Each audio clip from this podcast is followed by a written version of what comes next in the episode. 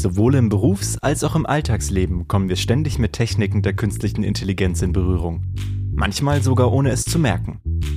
In sehr spezialisierten Bereichen wie der Auswertung von medizinischen Bildern sind die intellektuellen Fähigkeiten der Maschinen zum Teil auf einer Ebene mit denen des Menschen, wenn nicht sogar höher. Welchen Einfluss haben KI-Innovationen auf das Verhältnis zwischen Mensch und Maschine? Und wie können sie voneinander lernen, um komplexe Herausforderungen zu meistern?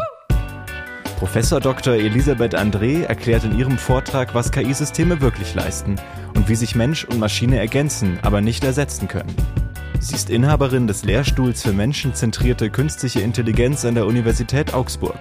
Ihre Forschung konzentriert sich auf die Frage, wie die zunehmende Komplexität von Technologien für den Menschen auch in Zukunft beherrschbar bleibt. Der Vortrag ist entstanden in Zusammenarbeit mit der Deutschen Akademie der Technikwissenschaften AKTech. Hallo schön, dass Sie dabei sind bei VHS Wissen Live, der Podcast mit den spannendsten Themen aus ganz Deutschland. Sie hören jetzt Zusammentreffen von Mensch und Maschine – Mitbewohner, Diener, Kollege oder Konkurrent. Sowohl im Berufs- als auch im Alltagsleben kommen wir ständig mit Techniken der künstlichen Intelligenz in Berührung. In äh, stark abbegrenzten Bereichen, zum Beispiel bei der Auswertung von medizinischen Bildern, zeigen Maschinen bereits heute quasi intellektuelle Fähigkeiten, die teils sogar darüber hinausgehen, was ein Mensch hinbekommt. Gleichzeitig gibt es Bestrebungen, Maschinen mit Verhaltensweisen auszustatten, die an der zwischenmenschlichen Kommunikation orientiert sind. Damit wird es dann vor allen Dingen Alltagsnutzerinnen ermöglicht, mit Maschinen auf natürliche Art und Weise zu interagieren. Und dadurch wird sich das Verhältnis zwischen Maschine und Mensch auch wandeln. Auf dieser Folie sehen Sie jetzt einige Titelseiten von Magazinen, die das Verhältnis von Mensch und Robotern thematisieren. Wir haben bereits ja ein paar Rollen gesehen von Robotern. Auf der einen Seite gibt es die äh, Befürchtung, dass uns Roboter den Arbeitsplatz wegnehmen. Aber auf der anderen Seite werden, äh, äh, heißen wir Roboter auch als neue äh, äh Kollegen willkommen, die uns unangenehme Arbeiten abnehmen. Und äh, wollte Ihnen ein paar äh, Titelseiten zeigen von Magazinen, die so unterschiedliche Rollen und auch Einstellungen gegenüber Robotern zeigen. Also auf der einen Seite gibt es dann die Befürchtung, dass äh, Roboter uns den Arbeitsplatz äh, wegnehmen. Auf der anderen Seite hoffen wir, dass uns Roboter vor allen Dingen unangenehme Arbeiten abnehmen und heißen Roboter willkommen als neue Kollegen, wie das hier bei Harvard Business Manager dargestellt ist. Und Roboter nehmen jedoch, übernehmen jedoch nicht nur klassische Rollen, beispielsweise in der Fertigung. Mittlerweile äh, vertreten Roboter zum Teil äh, sogar äh, Lehrer in äh, Schulen, um jetzt mal ein äh, außergewöhnliches Beispiel herauszugreifen.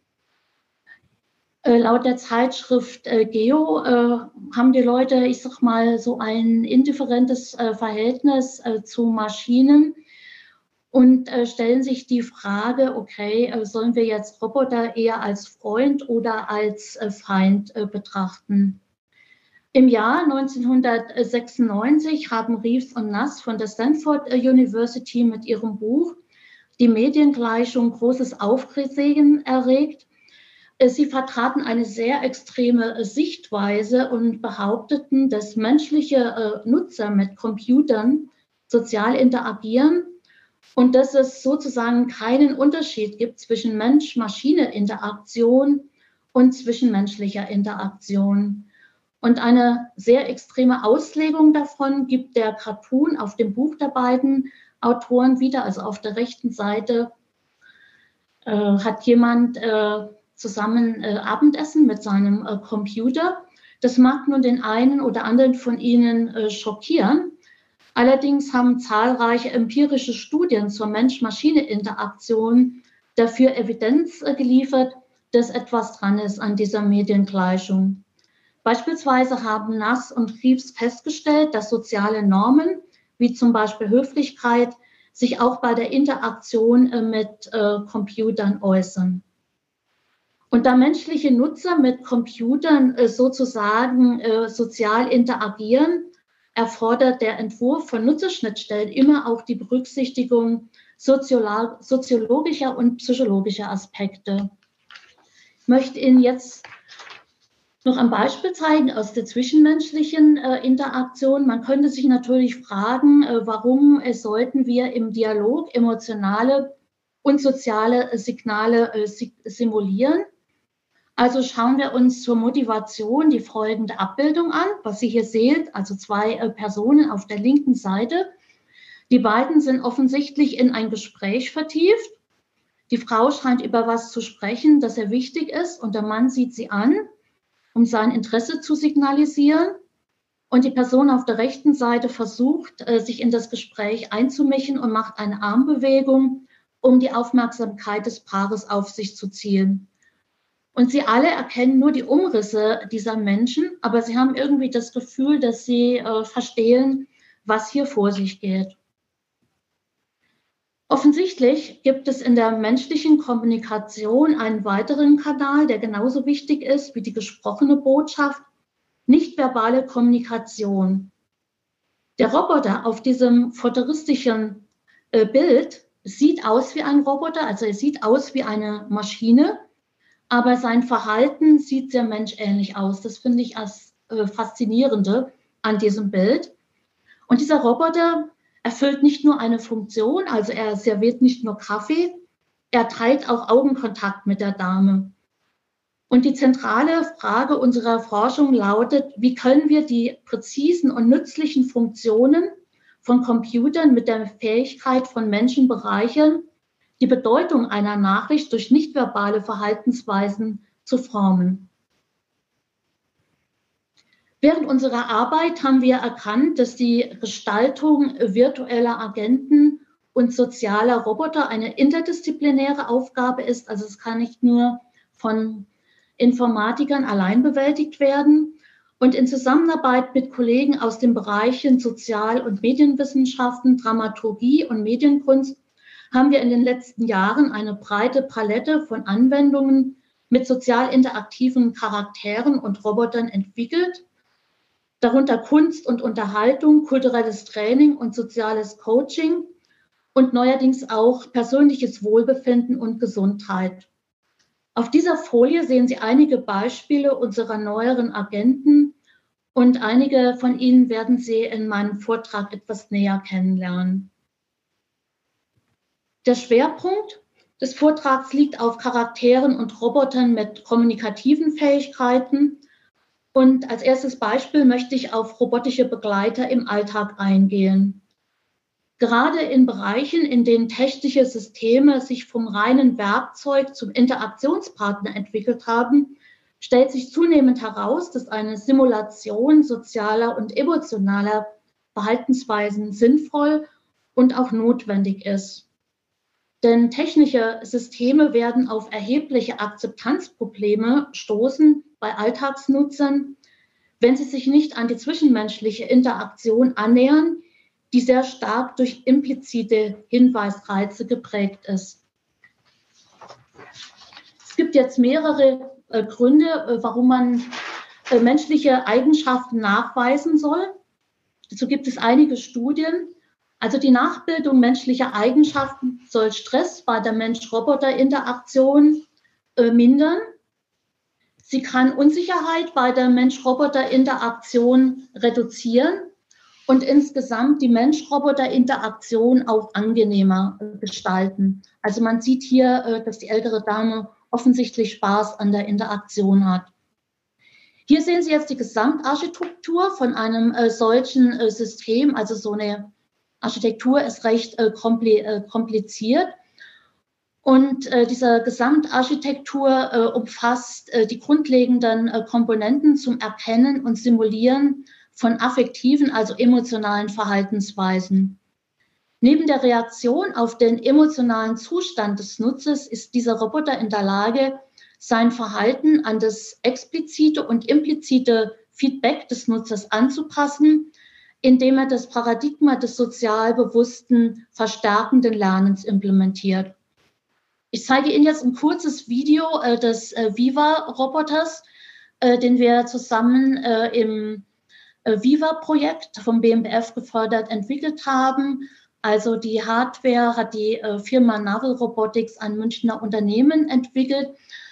Vermutlich gibt es keinen Ton, aber Sie werden äh, vielleicht einen kleinen Eindruck bekommen äh, von der Gesichtsmimik äh, dieses äh, Roboters. Ich spiele das einfach mal ab. Hi Claude, alles klar bei dir?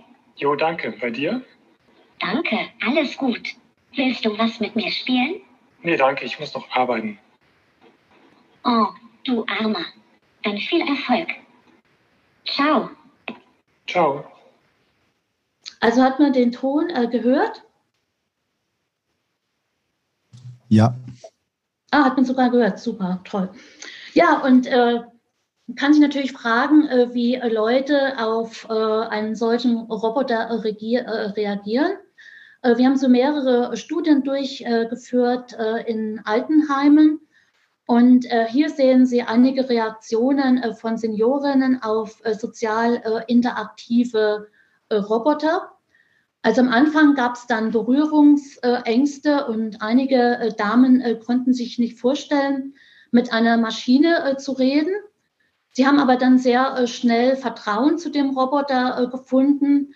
Und die älteste Seniorin, die ist hier in der Mitte, sehen Sie die, die war 100, als wir die Studie durchgeführt haben, aber noch voll fit in jeder Beziehung. Und äh, sie sagte mir mehrfach, äh, ich musste den Roboter einfach umarmen und sie hat es eigentlich nicht verstanden, warum sie das Bedürfnis hatte, weil ja war äh, natürlich schon klar, das war nur ein Roboter. Es gab ja jedoch auch äh, Kritik. Also ein Problem äh, war die äh, Sprachsynthese. Einige Seniorinnen bemängelten, dass der Roboter etwas undeutlich sprach. Und ein weiteres Problem war das fehlende situative Verständnis. Also eine Dame sagte, dass sie es unhöflich fand, dass der Roboter ihr bei ihrer Gehbehinderung mehr äh, Bewegung empfohlen hat. Also so ein äh, Beispiel, äh, wo äh, sozial interaktives äh, Verhalten äh, Sinn macht und auch gut ankommt. Ich möchte Ihnen nur noch ein weiteres Beispiel zeigen für den Einsatz sozial interaktiver Agenten das Trainieren von sozialen Fähigkeiten äh, durch Rollenspiel mit virtuellen äh, Charakteren. Also ich denke, das ist sogar eine der wichtigsten äh, Anwendungen. Was Sie hier jetzt sehen auf dieser Folie, das ist ein virtueller Character in der Rolle eines Jobinterviewers, also rechts auf dem Bildschirm, der mit Jugendlichen fiktive Bewerbungsgespräche führt. Bewerbungsgespräche sind für alle, also nicht nur für junge Leute, häufig mit äh, starken äh, negativen Emotionen äh, verbunden wie Nervosität, Stress, Ängstlichkeit. Und wenn man in einer solchen Situation Nervosität zeigt, kann das natürlich auch dazu führen, dass man den Stress, dass man den Job nicht bekommt, weil die Leute denken, okay, die ist dem Job einfach nicht gewachsen. Und durch Rollenspiel mit dem virtuellen Charakter sollen die Jugendlichen lernen, mit solchen Emotionen umzugehen und dabei vielleicht auch schon mal äh, Strategien ausprobieren, die ihnen im äh, tatsächlichen Leben äh, schwerfallen würden. Das von uns entwickelte System umfasst ein Echtzeitsystem zur Erkennung und Analyse kommunikativer Verhaltensweisen, ein System zur Definition und zum Abspielen von interaktiven Drehbüchern und ein Animationssystem für den Character. Um jetzt den Trainingsprozess zu strukturieren, verwenden wir physische Spielkarten, die dem Nutzer Hinweise geben, wie sie sich verhalten sollten. Die rechte Karte, die zeigt dem Nutzer beispielsweise, wie er sich bei der Begrüßung des Interviewers verhalten soll. Also er soll einen freundlichen Eindruck hinterlassen. Er soll beispielsweise lächeln und Blickkontakt halten. Und auf diese Verhaltensweisen achtet das System dann bei der Erkennung. Während dann der Nutzer, also dieses Spiel äh, spielt, wir haben das als Spiel realisiert, einfach auch um das Engagement und Interesse der Jugendlichen zu wecken. Also während äh, der Nutzer mit dieser virtuellen äh, Figur interagiert, äh, wird sein nicht verbales äh, Verhalten aufgezeichnet und in Echtzeit analysiert. Und unter anderem analysieren wir Körperposen und Körperbewegungen sowie affektprosotische Merkmale der Sprache.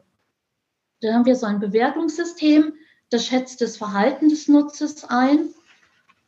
Und äh, der Nutzer bekommt äh, dann nachher auch eine Art, äh, ich sag mal, Erklärung äh, zu seinem äh, Verhalten und das kann er mit äh, einem Coach besprechen.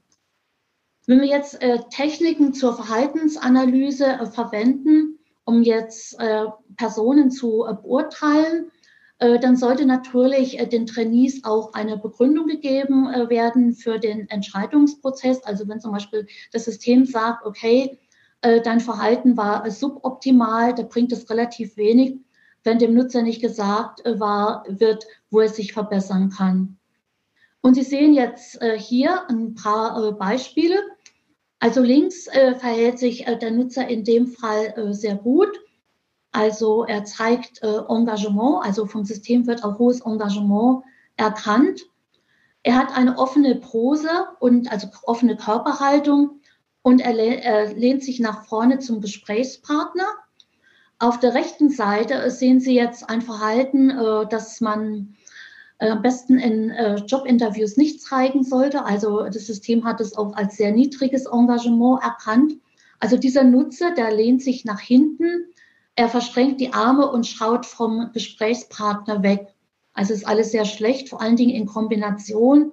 Arme verschränken ist eigentlich äh, kann okay sein, aber äh, nicht äh, in Verbindung mit Abwenden des Blicks. Und wir haben das äh, System äh, mit der Zielgruppe äh, getestet. Also wir haben eine Nutzerstudie durchgeführt in einer Mittelschule in Augsburg und in einer Montessori-Schule im Saarland. Und es zeigte sich, dass die Vorbereitung mit unserem Trainingssystem effektiver war als die Vorbereitung mit einer Broschüre, die Tipps zu Jobinterviews enthielt. Also es war für uns äh, sehr äh, positiv, äh, weil wir hatten, ich sag mal, die Lehrer waren sehr engagiert und haben gesagt, wir machen mit, aber wir können ihnen jetzt nicht garantieren, dass die Jugendlichen positiv auf ihr System reagieren. Also ohne Gewähr. Aber wie gesagt, das war sehr positives Feedback. Und auch das, was uns die Schülerinnen und Lehrerinnen dann nachher gesagt haben, war positiv also und zeigte, dass das System gut angenommen äh, worden ist. Und die meisten Teilnehmerinnen äh, waren von dem äh, System äh, positiv überrascht und fanden das System äh, hilfreich. Und es wurde gesagt, äh, dass die Auswertung am Computer das Feedback glaubwürdiger macht. Also das ist so eine Beobachtung, die man häufig macht, dass dem Computer oft häufiger geglaubt wird als wenn so ein Feedback äh, von äh, menschlichen Beobachtern kommt. Und äh, die Lehrer waren der Meinung, dass das Spiel dazu beitrug, die Motivation und das Engagement der Schülerinnen zu steigern. Also sie sagten, dass die technische Umgebung die Jugendlichen in ihrer eigenen Lebenswelt abgeholt hat.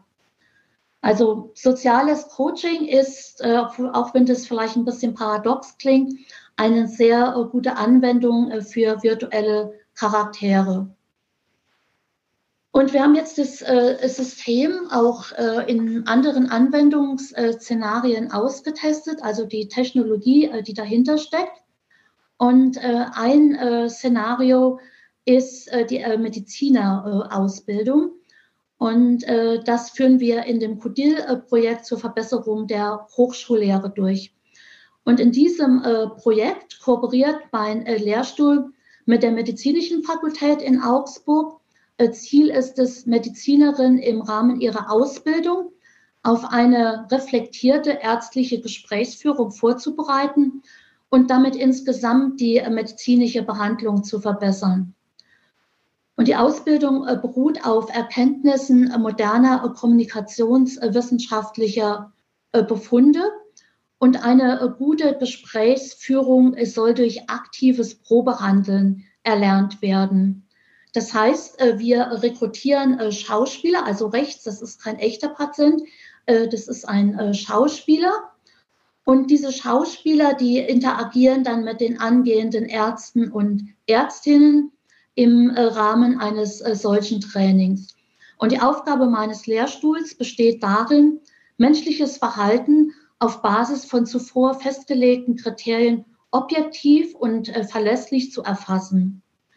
Und das Verhalten äh, von den äh, Studenten und Studentinnen kann dann auf diese Weise erfasst werden und damit auch zur Formulierung äh, von Feedback äh, genutzt werden. Und das Ganze trägt dann äh, zur Verbesserung der Kommunikationsfähigkeiten der angehenden Ärzte und Ärztinnen bei.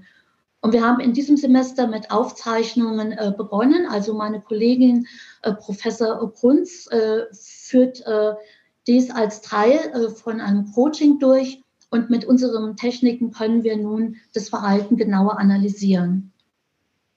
Nun ein äh, drittes Beispiel für den Einsatz sozial interaktiver Agenten ist die Erweiterung von Kommunikationsmöglichkeiten für Personen mit äh, körperlichen Einschränkungen. Als Beispiel hierfür möchte ich Ihnen das AVASAC-Projekt äh, präsentieren. Also es ist auch ein BMF-Projekt. Und im Verbundprojekt äh, AVASAC äh, verwenden wir einen echtzeitgesteuerten 3D-Avatar, den sehen Sie hier auf der Folie, der in Gebärdensprache übersetzte Informationen wiedergibt. Und dieser Avatar soll eine digitale und barrierefreie Kommunikation ermöglichen um so einen Mehrwert für Gehörlose zu bieten. Und diese im Projekt entwickelte neuartige Gebärdenanimationsmethode kombiniert dann Methoden des maschinellen Lernens mit regelbasierten Synthesemethoden, die Text in Gebärden abbilden. Also es erfolgt so eine automatische äh, Übersetzung. Ich möchte Ihnen nun einige äh, Videoclips äh, präsentieren, äh, die die einzelnen Schritte illustrieren. Und äh, weil wir, äh, wie gesagt, eine automatische Übersetzung durchführen wollen, brauchen wir dazu sehr, sehr viele Daten mit menschlichen Gebärden. Und diese menschlichen Gebärden, die müssen wir erstmal aufzeichnen. Und das erste Video zeigt dann die Aufzeichnung menschlicher Gebärdensprache als Eingabe für das KI-System. Also ich zeige Ihnen jetzt einfach das Video mal und es wird auch von einer Gebärdensprachlerin präsentiert. Hallo. Als Gebärdensprachavatar informiere ich dich über deine Reise. Von mir erfährst du zum Beispiel, ob der Zug pünktlich ist oder sich das Gleis geändert hat. Das alles kriegt ihr von mir. Der Zug Richtung Hannover fährt von Gleis 8 los.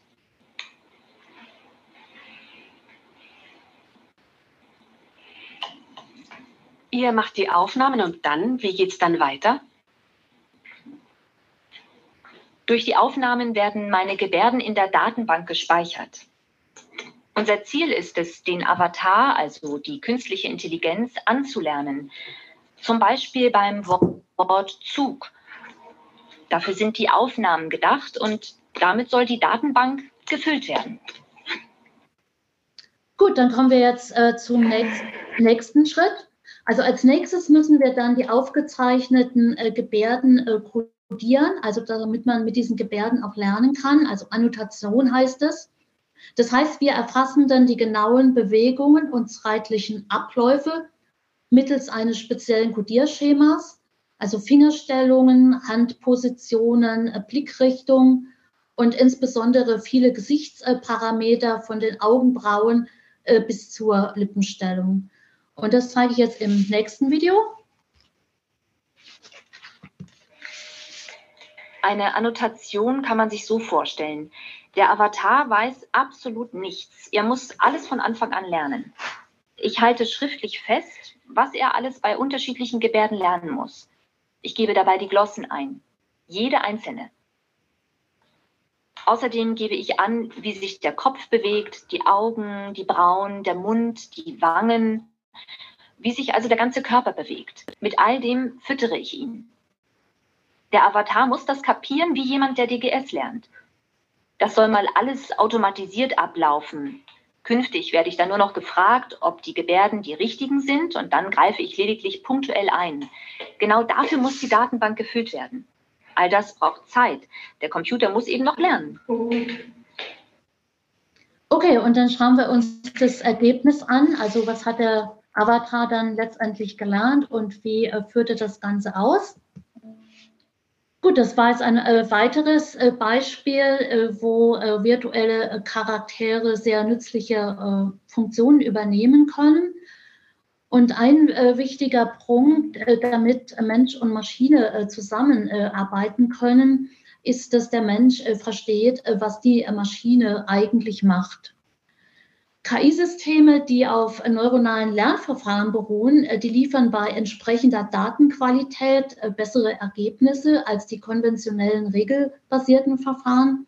Allerdings, und das ist das Problem, äh, sind die zugrunde liegenden Prozesse für den Nutzer nicht immer unmittelbar nachvollziehbar und verständlich. Und aus diesem Grund beschäftigen sich sehr viele Forschungsgruppen mit der Frage, wie man Nutzern Einblick in die sogenannte Blackbox äh, geben kann. Also auch um dieses Thema gibt es mittlerweile einen großen Hype. Und äh, es gibt viele Gründe, äh, warum Nutzer Erklärungen äh, zu einer Blackbox äh, wünschen. Also ich wurde es manchmal gefragt, okay, warum brauchen wir äh, Erklärungen?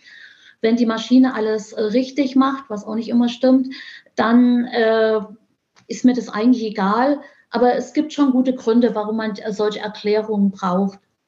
Also zum einen haben Nutzer ein Anrecht auf eine Rechtfertigung von KI-basierten Entscheidungsprozessen, äh, zum Beispiel dann, äh, wenn ihnen aufgrund der Entscheidung von einem äh, KI-System eine Dienstleistung verweigert äh, wird. Zum Beispiel, äh, wenn sie einen, keinen, einen Kredit nicht bekommen äh, da möchten Sie äh, schon wissen, äh, wieso bekomme ich den Kredit nicht und wieso hat der Nachbar den Kredit bekommen, was stimmt mit mir nicht, was ist das Problem. Und die Nutzer wollen natürlich auch sicher sein, dass die Entscheidungen frei sind von Vorurteilen und kognitiven Verzerrungen. Ich habe eben schon angedeutet, dass zwar, ich sag mal, in der Regel die Ergebnisse eine hohe Genauigkeit haben, aber äh, man erzielt äh, nicht immer eine hundertprozentige äh, Genauigkeit. Und Nutzer möchten einfach wissen, ob sie einem äh, System äh, vertrauen können. Dann möchten Nutzer die Kontrolle behalten und eventuell eingreifen können. Und auch das können sie nur, wenn sie verstehen, was eigentlich passiert. Und Nutzer äh, möchten äh, wissen, also was sich hinter der Blackbox äh, verbirgt. Zum Beispiel möchten äh, Nutzer äh, wissen, äh, warum spielt denn diese Maschine besser Schach als ich selber oder AlphaGo. Oft wird jetzt gesagt, äh, dass äh, transparente äh, KI-Systeme das Vertrauen erhöhen. Also oft sagt man so, okay, wir machen die KI, machen wir transparent und wir machen die KI erklärbar. Und wenn die Leute verstehen, was sich dahinter verbirgt, dann werden sie der KI schon vertrauen. Das stimmt allerdings nur bedingt. Also wenn Nutzer herausfinden, dass das KI-System Entscheidungen auf eine seltsame Art und Weise fällt, äh, dann kann das sogar äh, zu einem Vertrauensverlust führen. Also das haben wir tatsächlich festgestellt. Die Leute hatten eigentlich zu einem KI-Agenten relativ viel Vertrauen. Aber als sie dann festgestellt haben, wie die KI zu der Lösung kam, dann führte das zu einem Vertrauensverlust. Also kann man sich auch an folgendem Beispiel klar machen. Also wenn ein Schüler auf alles eine richtige Antwort hat, dann ist der Lehrer äh, zunächst äh, beeindruckt, äh, stellt er aber fest, dass der Schüler die Antwort nur abliest, dann hat er das Vertrauen in den Schüler verloren. Und bei einem KI-System ist es ähnlich. Dann noch ein wichtiger Punkt, es äh, sollte auch nicht darum gehen, äh, Vertrauen äh, immer zu äh, maximieren. Also es wird oft so dargestellt, die Hauptsache der Nutzer hat Vertrauen. Äh, ich denke aber, dass der Nutzer durch gute Erklärungen äh, viel mehr in die Lage versetzt werden soll, sein Vertrauen zu kalibrieren. Also er soll einfach wissen, okay, in der Situation kann ich das System einsetzen, kann ich dem System vertrauen und das ist jetzt eine Situation, zum Beispiel hier sind die Lichtbedingungen nicht besonders. Äh, da sollte ich die Ergebnisse äh, mit Vorsicht betrachten. Das möchte ich jetzt auch so an einem Diagramm äh, illustrieren. Also schauen wir uns folgendes Beispiel an. Also ein Nutzer, der mit so einem KI-System konfrontiert wird, der hat am Anfang vielleicht ein unangemessenes Misstrauen, also ist zu skeptisch, vielleicht ist er auch zu vertrauensselig und jetzt gehen wir davon aus, äh, dass der Nutzer eine Instruktion äh, bekommt äh, vom KI-System. Und diese Instruktion wird das mentale Modell des Nutzers vom KI-System beeinflussen. Also aufgrund von so einer Instruktion überlegt sich der Nutzer, hat er so ein Bild, was das System macht. Und nehmen wir dann weiterhin an, dass auf diese Instruktion kommt dann eine Erklärung. Und aufgrund von der Erklärung äh, wird der Nutzer äh, möglicherweise äh, sein mentales Modell ändern, weil er einfach zusätzliche Informationen äh, bekommen hat, äh, wie das System arbeitet. Und dadurch äh, wird dann sein Vertrauen kalibriert. Das heißt, er entwickelt ein angemessenes Misstrauen oder ein angemessenes Vertrauen. Und das akkuratere mentale Modell ermöglicht dann eine bessere Performance bei der Zusammenarbeit äh, von Nutzer und KI, was wieder rum einhergeht mit einer angemessenen äh, Verwendung äh, von dem System. Also dadurch, dass ich Erklärungen liefere, kann ich erreichen, dass der Nutzer praktisch eine bessere Vorstellung davon hat, wie das System funktioniert. Und dadurch können Mensch und Maschine im Team eine bessere äh, Performance äh, erreichen. Ich möchte Ihnen jetzt an einem Beispiel äh, illustrieren, wie man dem äh, Nutzer durch Erklärungen Einblick in die sogenannte Blackbox äh, geben kann. Und dazu, dazu, möchte ich ein Beispiel aus der Medizin äh, verwenden. Und wir streben an, dem Nutzer die Erklärung in einem Dialog zu präsentieren. Das heißt, der Nutzer sollte Anschlussfragen stellen können und nicht äh, alle Informationen auf äh, einmal erhalten. Und wir haben dazu unterschiedliche Erklärungsmechanismen äh, programmiert. Also beispielsweise besteht ein Erklärungsmechanismus darin, dass man äh, Teile, auf die die KI fokussiert hat, äh, hervorhebt. Aber das ist nur ein Erklärungsmechanismus äh, von vielen. Und wir gehen jetzt mal davon aus, dass die KI sagt, dass sie aufgrund von dieser Röntgenaufnahme auf eine Lungenentzündung äh, tippt. Und äh, der Nutzer, in dem Fall könnte das ein Mediziner sein, äh, könnte nun fragen, äh, welche Bereiche in der Aufnahme äh, weisen auf eine Lungenentzündung äh, hin. Und die KI könnte nun Bereiche in diesem Bild markieren, auf die sie fokussiert haben, hat und mitteilen, grüne Regionen sprechen für eine Lungenentzündung. Und der Nutzer könnte nun nachfragen, ich verstehe nicht, äh, warum äh, diese Regionen äh, wichtig sein sollten. Wie sähe die Lunge denn aus ohne Lungenentzündung? Und daraufhin könnte das System folgendes, folgende Aufnahme präsentieren, ohne die vorherigen Eindrücken. Wir haben, was wir außerdem äh, gemacht haben, äh, war, äh, dass wir äh, Erklärungen präsentiert haben durch eine äh, virtuelle Agentin. Auch hierzu möchte ich Ihnen ein Beispiel erläutern. Und wir haben dann äh, festgestellt anhand von einer Studie, dass dann solche Agenten das wahrgenommene Vertrauen in ein KI-System erhöhen können. Ich zeige Ihnen jetzt einfach ein Beispiel in dem äh, die virtuelle Agentin erklärt, äh, warum äh, der Spracherkenner einen Fehler gemacht hat. Also wir haben das auch im äh, Deutschen Museum in äh, München äh, präsentiert in so einer Show.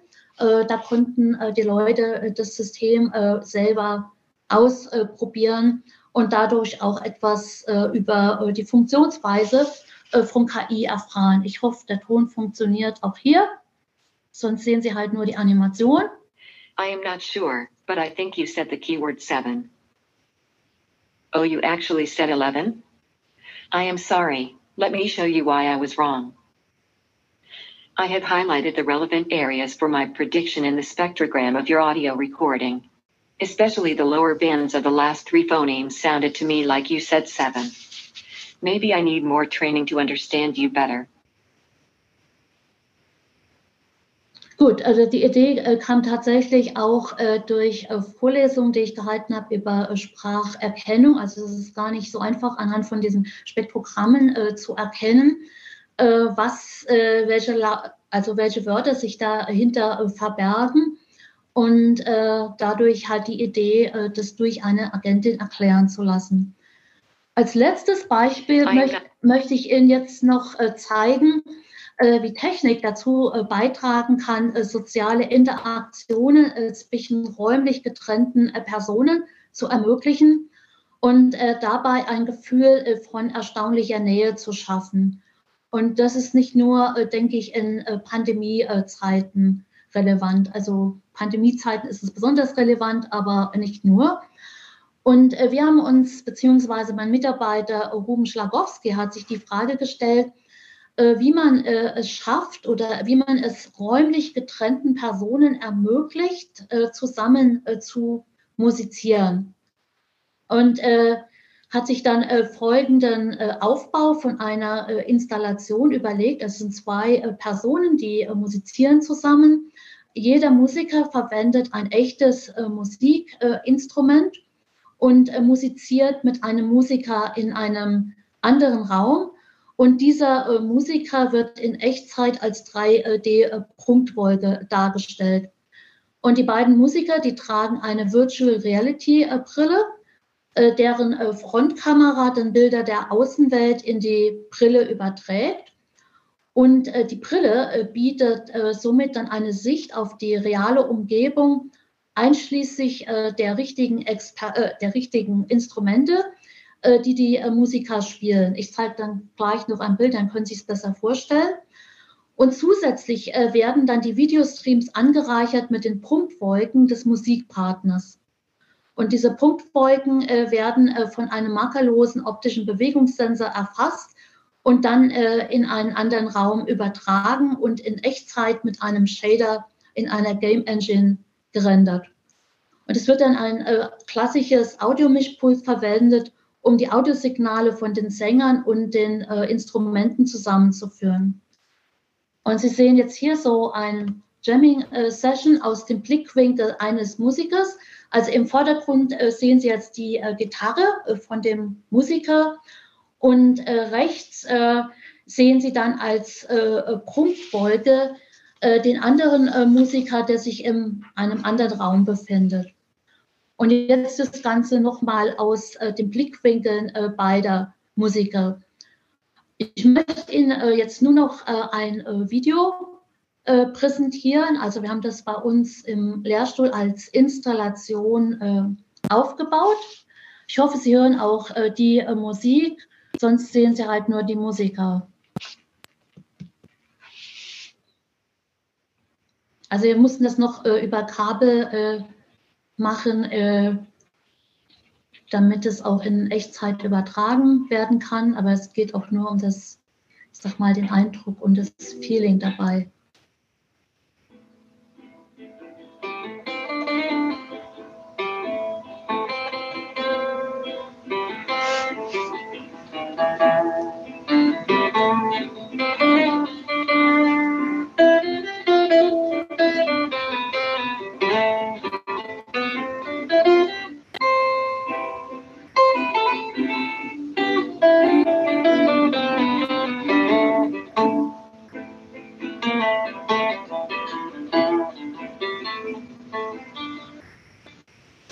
Das, äh, das funktioniert äh, erstaunlich äh, gut und man hat tatsächlich das Gefühl, dass sich die andere Person im selben Raum befindet. Und es ist im Grunde ja, wie Teleportation. Und wenn Sie wissen wollen, wie sich das anfühlt, über Teleportation mit einem Musikpartner zu musizieren, dann melden Sie sich gerne bei mir zusammen mit einem Musikpartner. Sie sollten allerdings äh, schon aus dem Raum Augsburg äh, kommen oder bereit sein, äh, nach Augsburg zu reisen, weil das müsste bei uns am Lab durchgeführt werden. Also wir suchen noch Freiwillige und wir vergüten Ihnen die einmalige Erfahrung äh, sogar mit 30 Euro pro Stunde. Also ist schon, ich sag mal, erstaunlich, dass man dann eine andere Person im gleichen Raum hat, obwohl sie sich woanders befindet. Gut, ich möchte nur meinen Vortrag äh, zusammenfassen. Dank äh, technologischer Fortschritte in den letzten zehn Jahren haben künstliche Roboter und Charaktere immer mehr Einzug in unser tägliches Leben und unser häusliches Umfeld gehalten. Ich habe Ihnen jetzt einige Beispiele aus unserer äh, Forschung äh, gezeigt, aber ich denke, äh, viele Leute haben auch Alexa und Siri im Haushalt. Äh, jeder surft im Internet, also überall. Äh, zum Teil gibt es auch bei IKEA äh, Charaktere, mit denen man in Kontakt treten kann. Also jemand, jeder hatte schon mal damit zu tun gehabt. Allerdings gibt es noch einiges zu tun, bis künstliche Agenten in der Lage sind, über längere äh, Zeiträume, also längere Zeiträume ist wirklich so das Problem. Äh, die Charaktere, Roboter werden relativ schnell langweilig. Also über längere Zeiträume reibungslos mit Menschen zu interagieren und unvorhergesehene Situationen äh, zu bewältigen. Also auch bei Dingen, äh, die jetzt vorher nicht geplant ha waren, haben die Agenten noch einige äh, Probleme. Was ich ganz spannend finde, ist, dass wir äh, neue äh, Einsichten gewinnen zu menschlichem Verhalten, äh, dadurch, äh, dass wir künstliche Persönlichkeiten mit einem glaubwürdigen Verhalten ausstatten. Und dieses äh, Verständnis sollten wir nutzen, um die Zusammenarbeit äh, zwischen Mensch und Maschine so aufeinander abzustimmen, dass der Mensch diese Interaktion als Bereicherung empfindet. Und um dieses Ziel äh, zu erreichen, müssen selbstverständlich ethische, rechtliche und soziale Implikationen berücksichtigt werden. Und aus diesem Grund braucht man auch die interdisziplinäre äh, Zusammenarbeit mit anderen Disziplinen. Gut, damit wäre ich am Ende meiner äh, Präsentation und freue mich auf Fragen und beende jetzt auch die Freigabe. Ähm, Rolf Weider fragt, in welchem Jahr etwa wird das Handy auch für technikferne Menschen nahtlos mit der Stimme steuerbar, sodass es wirklich einfach das tut, was der Mensch vom Handy erwartet? Haben Sie da eine Antwort auf diese Frage? Ja, ich hoffe möglichst bald, weil ich muss zugeben, ich ärgere mich auch selber mit unbedienbaren Gerätschaften rum. Und äh, ich denke, ein nutzerzentriertes Design ist da sehr wichtig und es wird äh, nicht immer so äh, befreut. Und ich finde es auch gut, wenn Nutzer auf diese Probleme äh, hinweisen. Also meistens ist es so, dass die Nutzer halt das verschweigen, weil sie denken, okay, es liegt an mir. Und ich denke, mit nutzerzentriertem Design könnte man da einen guten Schritt weiterkommen. Und es ist auch wichtig, dass man für die einzelnen Zielgruppen entwickelt. Zum Beispiel beim Handy ist oft auch das Problem, bei, äh, bei älteren äh, Leuten, dass die Haut trockener wird und dass die Auflösung geringer ist. Das heißt, äh, man kann eigentlich gar nicht so genau mit dem äh, Touch, äh, ich sag mal, irgendwelche Buttons ausprobieren. Und dann wird immer schnell gesagt, okay, das liegt daran, dass der Nutzer, äh, ich sag mal, kein Digital Native ist, aber es liegt eigentlich an, an solchen Dingen, denen zu wenig Beachtung mhm. geschenkt also die Bedienbarkeit könnte wesentlich besser sein mit den jetzigen zur Verfügung stehenden Mitteln, wenn man Nutzerfreundlichkeit ernst nehmen würde. Mhm. Vielen Dank. Ich habe da noch eine andere Frage vom Publikum. Diana geht jetzt nochmal auf Avasak ein. Sie schreibt, ähm, dass es sich nach einem sehr interessanten Projekt anhört und möchte gerne wissen, ob Sie dabei auch regionale Akzente der deutschen Gebärdensprache berücksichtigen. Sie führt an, dass zum Beispiel die Berliner Gebärdensprache leicht unterschiedliche Gebärden zu Kölner Gebärdensprachler machen würden. Ja, das ist ein guter, sehr guter äh, Punkt. Wir hoffen, dass wir auch unterschiedliche Dialekte berücksichtigen können. Wir sind äh, froh, dass wir jetzt Daten sammeln für deutsche Gebärden äh, Sprache die Datensätze, die es gibt, also um solche Übersetzungssysteme zu trainieren. Das sind meistens, also kommen aus dem englischsprachigen, also amerikanische äh, Gebärdensprache. Und wir sind jetzt hier noch am, am Anfang, äh, fangen auch erstmal mit einer begrenzten Domäne an, also praktisch Auskunft am Bahnhof. Aber äh, wir haben alle äh, so viel, ich sag mal, Freude und Interesse äh, an dem Projekt ge gewonnen, dass auch alle Partner, Sie haben wahrscheinlich die Partner dann auf der Folie äh, gesehen, also wir haben auch Gebärdensprachler in das Projekt involviert, weil ohne das geht es nicht, weil ich könnte keine, wir haben zwar das Annotationstool entwickelt, aber ich selber konnte keine Gebärdensprache annotieren. Vielen Dank. Norbert fragt, was ist denn der Unterschied zwischen natürlicher und künstlicher Intelligenz? Ja, eine, eine sehr gute äh, Frage. Also der äh, Begriff künstliche Intelligenz äh, wird auch häufig etwas überstrapaziert. Man sagt, okay, künstliche Intelligenz steht für Techniken, die gewisse Aspekte des menschlichen Denkens und menschlicher Entscheidungsfindung simulieren. Aber es gibt dann doch recht große Unterschiede. Also Dinge, die zum Beispiel Schachspielen, mittlerweile kann das die Maschine besser als, als ein Mensch. Und in anderen Bereichen, also gerade wenn es um Intuition geht, ist der Mensch der Maschine überlegen. Und äh, wir müssen halt, ich sag mal, aufpassen, dass wir sozusagen die Maschine dann so anpassen, dass wir äh, gemeinsam äh, mit der Maschine, ich sag mal, bessere Performance bringen. Und es geht nicht darum, dass man den Mensch ersetzt, sondern äh, den Mensch äh, sozusagen durch die Maschine befähigt, Dinge zu tun, die er ohne die Maschine äh, nicht tun könnte. Also so hatte ich auch die Beispiele dann ausgewählt, als zum Beispiel auch das Gebärdensprachprojekt. Ich könnte mich jetzt nicht mit einem Gebärdensprachler unterhalten, weil ich die Sprache nicht beherrsche. Und dann könnte so ein Avatar als äh, Vermittler dienen. Also ähnlich auch beim äh, sozialen Coaching. Gut, ich könnte mir jetzt natürlich wenn ich das Geld habe, einen, Schauspieler äh, gönnen, der mit mir die Szenarien durchgeht. Aber erstens ist das, ich sag mal, äh, etwas unrealistisch, dass ich das mache.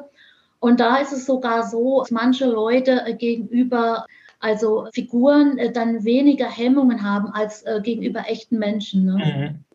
Vielen Dank. Mhm. Ähm, wir haben jetzt noch eine Frage äh, von Margit Opitz. Ähm, die würde gerne wissen, wie man manipulative Einflüsse der KI auf den Nutzer verhindern kann. Also auch eine, eine spannende Frage. Also ich, es gibt immer solche Zielkonflikte. Also ich habe gesagt, Transparenz kann, ich sag mal, ein, ein, wichtiger Punkt sein. Aber wenn ich jetzt die KI besser verstehe und wenn ich auch besser verstehe, wie Manipulation funktioniert, kann ich natürlich auch, äh, ich sag mal, andersrum wieder Leute manipulieren. Es gibt von der EU einen Vorschlag für eine Gesetzesregulierung, da wird zum Beispiel auch gefordert, dass ein System, bei dem nicht klar ist, ob das jetzt eine Maschine ist oder ein Mensch, dass das System sozusagen dann auch, äh, also dass das praktisch kommuniziert wird, dass da jetzt eine Maschine dahinter ist. Mhm. Vielen Dank. Ja, ähm, ein Nutzer oder eine Nutzerin ähm, merkt an, dass ähm, meistens gesagt wird, dass 80 Prozent einer Information durch die nonverbale Kommunikation zustande mhm. kommen, übertragen wird. Und äh, daran anschließend jetzt Ihre Frage, müsste da nicht dieser Zweig äh, bei der KI äh, stärker entwickelt werden? Ja, das war dann auch unsere äh, Zielsetzung. Äh, wir haben uns bewusst auf äh, die nichtverbalen Verhaltensweisen konzentriert, also auch auf die implizite Kommunikation. Und bei früheren Systemen war es so, die liefen rein sprachbasiert ab. Die haben noch nicht mal verstanden, wenn jetzt ein Nutzer genickt hat, sondern die wollten dann explizit dann das Ja hören. Und auch so Dinge, wenn wir unseren Dialog regulieren, also wann, wie weiß ich jetzt, wann der andere was sagen will, das erkennt man beispielsweise am, am Blickverhalten, Beispiel auch in der Vorlesung, wenn ich eine Frage stelle. Die Leute, die weggucken, äh, da weiß ich, die wollen die Frage bestimmt nicht beantworten. Und äh, sehr viel wird implizit äh, kommuniziert in der zwischenmenschlichen Interaktion, äh, geht auch relativ äh, schnell. Und ist deswegen auch effizient und es ist ein wichtiger Kanal, äh, den man nicht vernachlässigen sollte. Hm, prima, vielen Dank. Ähm, eine andere Frage ähm, beschäftigt sich jetzt ähm, äh, geht in den Bereich Ethik und äh, da ist die mhm. Frage, wie sieht die Zusammenarbeit im Bereich Ethik aus? Gibt es Risikoabschätzungen für potenzielle spätere Folgen? beziehungsweise für die Weiterentwicklung von Technologien, die unerwünscht sind? Ja, also es wird in, gibt in, also es gibt zum Beispiel von Arcatech, auch der, der Plattform Erlernende Systeme, äh, da gibt es eine Arbeitsgruppe, die sich praktisch auch mit ethischen äh, Fragestellungen äh, beschäftigt, auch mit Fragen wie kann und sollte man KI-Systeme zertifizieren. Auch bei, bei der EU gibt es Arbeitsgruppen, die sich mit ethischen Fragen stellen, also zum Beispiel auch mit der Fairness von KI-Systemen bei Auswahlmechanismen, also auch Folgeabschätzung. Bei äh, Leopoldina gab es eine Arbeitsgruppe zur Digitalisierung und Demokratie, wo drüber gesprochen, also wo diskutiert worden ist. Und es gibt dazu auch eine Stellungnahme, was für Einfluss die Digitalisierung auf die äh, Demokratie haben kann. Also auch immer, wie gesagt, äh, helle und dunkle Seiten. Die dunklen Seiten erleben wir ja mit äh, Fake News. Positive äh, Seiten sind, wie gesagt, zum Beispiel auch automatische Übersetzungssysteme. Ich hatte vor kurzem Papier von einem chinesischen Kollegen abgelehnt. Und da kam dann irgendwie per E-Mail so ein Reply, so zwei chinesische Schriftzeichen. Und da habe ich irgendwie mhm. gedacht, der ist jetzt total sauer, dass ich sein Papier abgelehnt habe und habe gedacht, er wird jetzt irgendwie mir was Böses antworten. Und dann habe ich das in Google Translate eingegeben und die Übersetzung war dann äh, E-Mail erhalten. Also in dem Fall hatte dann die KI ja einen guten Beitrag geleistet. Ich wusste dann, okay, zumindest hat er jetzt seinen Unmut nicht per E-Mail ausgedrückt. Ne? Mhm. Ja, vielen Dank. Eine Frage zum Wissenschaftsstandort oder Technikstandort auch. Sie hatten gerade diese ethischen und rechtlichen ähm, Dimensionen angesprochen. Mhm. Aber sind die nicht auch ein Problem ähm, im Vergleich zu anderen Ländern, ähm, was die Forschung betrifft? Weil äh, Jan Hieber fragt, ähm, wird dadurch nicht im Prinzip der Forschung auch Hürden in den Weg ähm, gelegt? Wie sehen Sie das? also sehe ich nicht unbedingt äh, sehe ich nicht unbedingt so. Also ich denke, Ethik, ethische, also wenn man die ethischen Fragestellungen berücksichtigt, führt es, äh, kann das auch im Best Case dazu führen, dass wir KI-Systeme bekommen, die uns, uns nützen. Also es ist ja eine Herausforderung, die Technik so ja. äh, zu nutzen, dass sie ethisch vertretbar ist. Und das kann im besten Fall dazu führen, okay, äh, dass die Leute halt bestimmte Produkte äh, auch annehmen bzw. Äh, kaufen, weil äh, zum Beispiel dort äh, der Datenschutz ernst genommen worden ist. Mhm. Vielen Dank. Mhm. Danke. Ähm, jetzt kommen noch zwei Fragen ähm, zum direkten Einsatz. Und zwar einmal, wie sehen Sie das Potenzial von KI-Einsatz bei Justizentscheidungen? Und andererseits, wie weit werden heute schon Simultandolmetscher durch KI ersetzt? Ja, bei äh, Justizentscheidungen ist natürlich, ich sag mal, ein, ein, ein, weites Feld. Also es gibt ja dieses bekannte äh, Beispiel, von dem einige von Ihnen sicherlich hört haben, äh, bei einer KI, äh, die halt guckt, okay, wie wahrscheinlich ist es, dass ein Straftäter oder eine Straftäterin rückfällig wird. Und man hat dann äh, festgestellt, äh, dass bestimmte Gruppen benachteiligt werden. In dem Fall waren das schwarze Frauen. Also da wird auch immer dieses Beispiel gebracht von einer äh, Schwarzen, die halt, ich sag mal, ähm, eigentlich gar nicht viel verbrochen hat. Und da wird irgendwie das Risiko höher eingeschätzt als bei einem weißen Mann, der halt mit Körperverletzung Raubüberfall getätigt hat.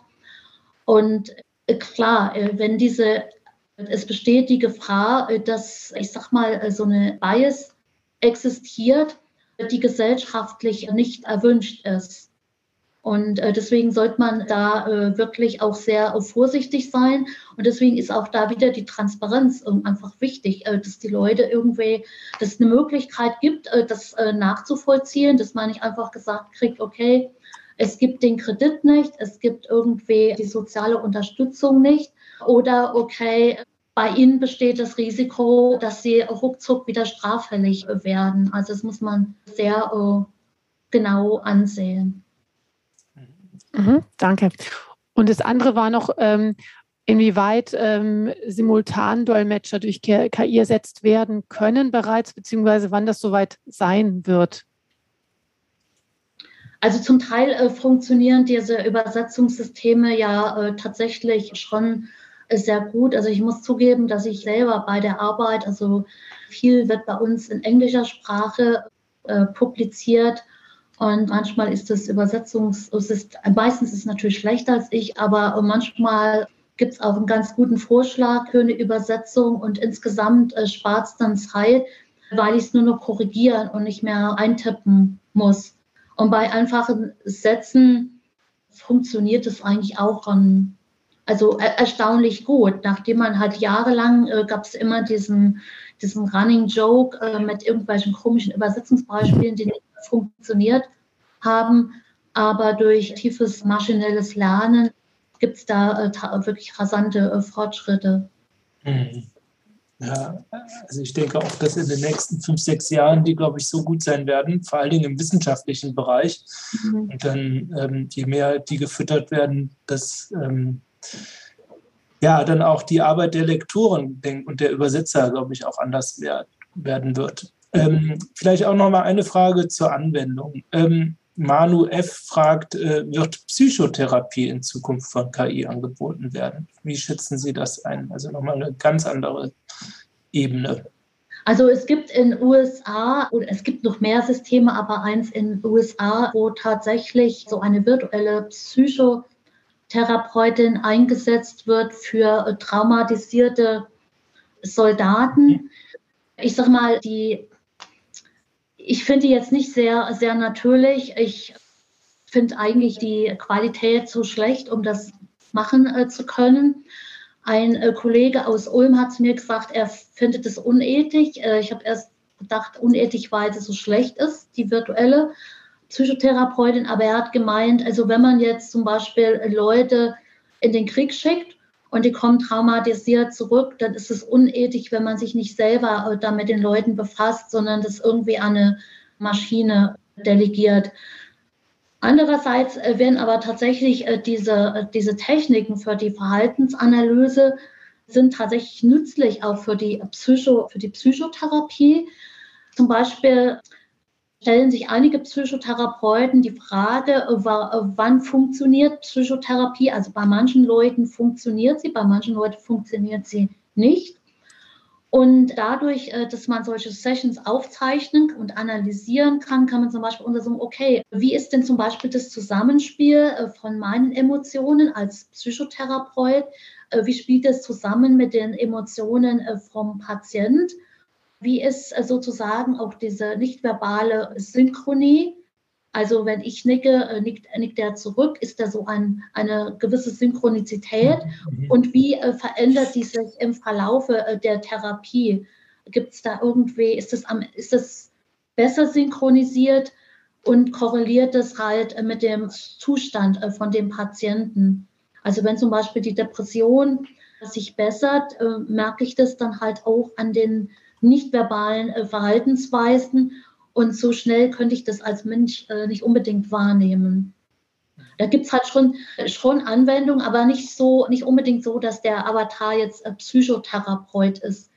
Also man kann sich auch vorstellen als Training, äh, wie ich das in dem, in, bei dem Medizinbeispiel gezeigt mhm. habe, dass man diese Gespräche halt übt und dann halt auch, also man sich dabei äh, bei coachen lässt und auf bestimmte Dinge achtet. Ne? Also ich selber stelle zum Beispiel äh, fest, dass es eine gewisse Gefahr, dass zum Beispiel ein Arzt mehr äh, Blickkontakt hat mit dem Computer, wo er dann die Daten eintippt, als mit dem Patient. Und wenn man das weiß, äh, kann man das durch ein solches System dann auch, ich sag mal, in Echtzeit analysieren lassen und dann auch irgendwie, okay, äh, achte mal drauf, äh, das war jetzt zu, zu wenig äh, Blickkontakt mit dem Patienten. Mhm. Und die dritte Anwendung also zum Beispiel diese Roboter kann man einsetzen zur, zur Stimmungsaufhellung und man hat auch sehr gute, äh, also ein Beispiel habe ich jetzt nicht gezeigt, so motorisches Training in sozialen Interaktionen bei äh, autistischen äh, äh Patienten. Also wenn ich zum Beispiel mit jemand ein Klavier oder einen Tisch transportiere, ist das einmal was Motorisches, aber auch was Soziales. Okay, geh mal ein bisschen nach rechts und das kann man sehr gut trainieren. Also da gibt es Einsatzfelder, aber ob jetzt die virtuelle Psychotherapeutin, da müssen die Systeme, äh, denke ich, äh, schon noch eine Spur besser werden. Mhm. Mhm. Ähm, die, also auch noch eine interessante Frage.